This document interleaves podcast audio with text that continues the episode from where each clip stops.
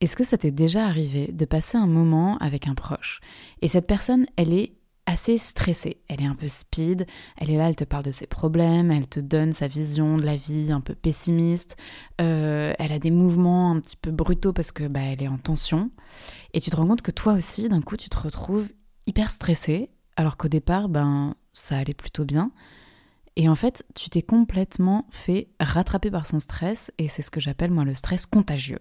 Si cette description te parle, je te propose qu'aujourd'hui on voit comment se protéger du stress des autres. Bienvenue dans ton épisode Feel Good de la semaine, bienvenue dans tes 10 minutes que tu prends pour toi, pour ton bien-être. Installe-toi confortablement, c'est Eve Dumont, euh, ta, ta podcasteuse. Oh là là, je m'improvise une intro là.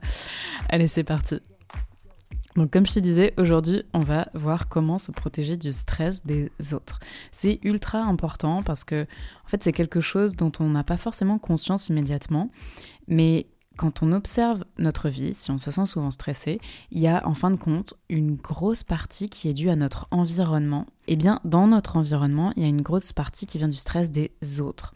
Et comme je te disais en intro, ça peut être le stress de proches, mais ça peut être aussi juste le stress des gens autour de toi, de tes collègues, des gens que tu croises dans le métro, dans la rue, euh, chez la boulangère, j'en sais rien.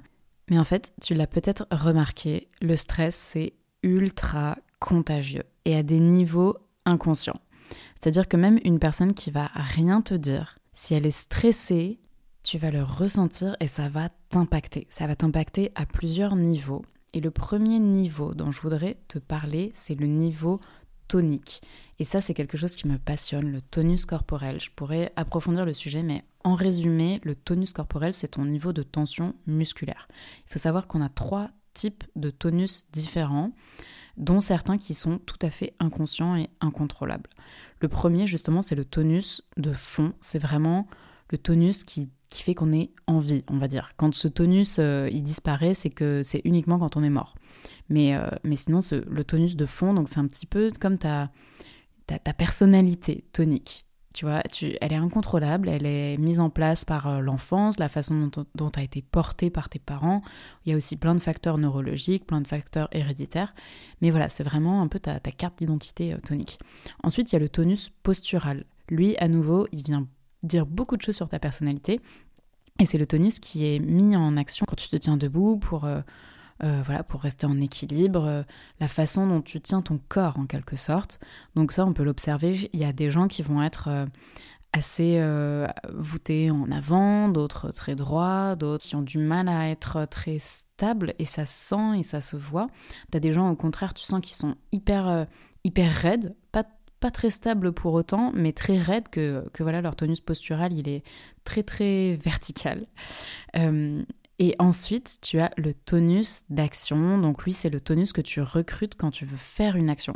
Ce tonus-là, il est très conscient parce que c'est le tonus, bah, voilà, comme je te dis, dès que tu veux bouger. Et en fait, lui, il va changer en fonction des gens. Il y a des gens qui vont être assez hypertoniques, d'autres personnes hypotoniques. Je m'égare un petit peu, mais je te décris le tonus parce que c'est très important. Et euh, vraiment, je t'invite à y être attentif au quotidien sur euh, toi, quelle est ta façon d'être au quotidien et quel est un peu ton niveau tonique au quotidien? Est-ce que tu es quelqu'un d'assez euh, hypertonique ou plutôt d'hypotonique ou de tonique, eutonique dans le sens de le tonus juste? Voilà, je t'invite à, regarder ça. Je ferme la parenthèse euh, sur le tonus. Mais tout ça pour dire que notre tonus, il est très communicatif avec les autres. Et donc quand tu as quelqu'un qui est stressé et qui du coup a un tonus hyper vif, hyper dur, hyper raide, eh ben ça va le communiquer aux autres et ça va avoir tendance à les tendre également. À l'inverse, quand tu as quelqu'un qui est plutôt hypotonique, donc un petit peu mou, un petit peu lent, euh, ça peut réellement fatiguer les autres. Soit les détendre, soit les fatiguer. Donc voilà, je t'invite, euh, je t'invite à être attentif à ça là durant toute la semaine, à ton tonus à toi et au tonus des gens qui t'entourent et euh, quel est l'impact que ces gens-là ont sur toi. Ok, et maintenant je te propose donc qu'on voit quatre façons de se protéger du stress des autres. Parce que je pense que nos vies sont déjà suffisamment intenses, on n'a clairement pas besoin d'être contaminé par le stress des autres. Et à l'inverse, c'est très important de réussir à garder son intégrité personnelle que ce soit au niveau de notre énergie, de nos émotions, de notre tonus, de notre stress, bref. La première chose à faire pour se protéger du stress des autres, c'est déjà de prendre conscience que tu es stressé et que ce stress ne t'appartient pas. Pour faire ça, il faut être attentif avec justement tes ressentis corporels, ça aide beaucoup si d'un coup tu commences à te sentir un peu un peu fermé à l'intérieur de toi, un peu stressé, un peu rigide, euh, que tu as l'impression comme si tu ressentais une espèce de de pression sur ton cœur, euh, sur ta respiration, même dans ton ventre. Bref, que tu commences à ressentir des signaux de stress et que tu dis mais attends, il y a 5-10 minutes ça allait bien. Et en fait c'est là depuis que je suis à côté de cette personne euh, ou bien depuis que l'autre me raconte ses histoires ou autre. Euh, donc voilà, première étape, constater que ok là je suis en train de ressentir un stress qui monte en moi. Et avant ça allait, et l'explication c'est juste que je suis en train d'être contaminée par le stress de quelqu'un d'autre. Une fois que tu as pris conscience de ça, là, donc que tu étais contaminé par le stress de quelqu'un d'autre, pour faire diminuer la tension, l'idée c'est de te reconnecter à ton corps et de venir contrôler un petit peu tes métriques corporelles, donc ta respiration et ton tonus. Et pour ça, rien de plus simple, tu te mets à respirer tranquillement, tu t'ancres dans le sol, donc euh, voilà, tu essaies de te remettre en contact avec la sensation de tes pieds dans le sol. Tu peux même euh, mettre ta main sur ton, sur ton ventre, sur ton cœur pour, euh, pour, sentir, pour sentir ton cœur battre et aussi pour euh, guider ta respiration, pour la calmer. Mais voilà, reconnecte-toi, refais descendre la pression et, rappelle-toi que en fait tout va bien, ton corps est ok, tu es safe et, et toute cette tension ne t'appartient pas. Ensuite, une autre astuce très très très très très importante, c'est d'apprendre à dire non, là, euh, je peux pas gérer ça. Là, j'ai pas envie de t'écouter. Là, j'ai besoin de prendre de la distance. C'est de mettre un non, tout simplement. Donc, il n'a il pas à être agressif, il n'a pas à être euh, dans le rejet de l'autre, ni rien. D'ailleurs, si c'est juste une personne qui, par sa présence, te stresse, mais qui n'a pas d'échange verbal, bah, tu vas pas lui dire euh, non, dégage. Mais toi, tu peux t'écarter. Et voilà, l'idée c'est vraiment de te protéger, de retrouver un, périmètre de sécurité où tu te sens safe. Et si c'est quelqu'un bah, qui est venu te voir et qui te parle de toutes ces histoires et que ça te stresse parce que là t'es pas dans un contexte où tu arrives à le gérer, et eh bien tu peux lui dire écoute, excuse-moi, mais là je suis pas disponible pour ça tout de suite. Ça me stresse plus qu'autre chose et, euh, j'arrive pas à le gérer. Donc j'ai besoin de me retrouver, de me recentrer voilà, à toi de trouver les mots, mais en tout cas, c'est de réussir à dire non à cette source de stress.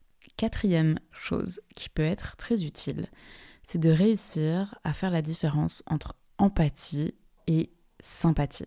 Cette distinction, elle est primordiale et c'est une distinction qu'on m'a transmise dans le milieu du soin parce que justement quand tu es médecin, quand euh, tu es psychomotricien, que tu t'occupes d'une personne, il faut que tu sois dans l'empathie, c'est-à-dire que tu puisses comprendre les émotions que la personne est en train de traverser, mais pas nécessairement les ressentir. Et justement, ressentir les émotions que l'autre est en train de ressentir aussi, là on tombe dans la sympathie. Et donc c'est très important d'apprendre à se protéger de la sympathie pour rester en fait euh, bah, professionnel quand c'est dans un contexte professionnel, mais sinon pour rester entier et aligné avec toi et avec qui tu es, et même pouvoir du coup être un meilleur soutien pour l'autre, parce qu'en fait, s'il y a quelqu'un qui vient te voir en étant euh, dans une détresse pas possible, et que sa détresse te met toi aussi en détresse, et ben voilà, vous n'êtes pas plus avancé. Après, vous êtes tous les deux euh, en PLS et, euh, et ça n'avance pas trop. Alors que si l'autre est dans une grande détresse et que toi, tu arrives à hum, garder ton sang-froid en quelque sorte, et du coup à pouvoir être plus objectif, plus extérieur et à pouvoir apaiser la personne, et ben là, tu es un vrai soutien. Donc je t'invite à penser à cette distinction entre empathie et sympathie. Et c'est quelque chose bah, qui se travaille après sur la durée. C'est euh, pas évident forcément si tu es quelqu'un euh, qui a tendance à, beaucoup ressentir les émotions des autres. C'est pas évident de réussir à, simplement les comprendre et à moins les ressentir. Mais, euh, mais je t'invite à travailler là-dessus et c'est déjà en y pensant que le travail se met en place. Donc je récapitule. Pour réussir à te protéger du stress des autres, la première chose, c'est de prendre conscience que tu es en train de monter en pression, mais que cette pression ne t'appartient pas. Et que elle est due à quelqu'un autour de toi.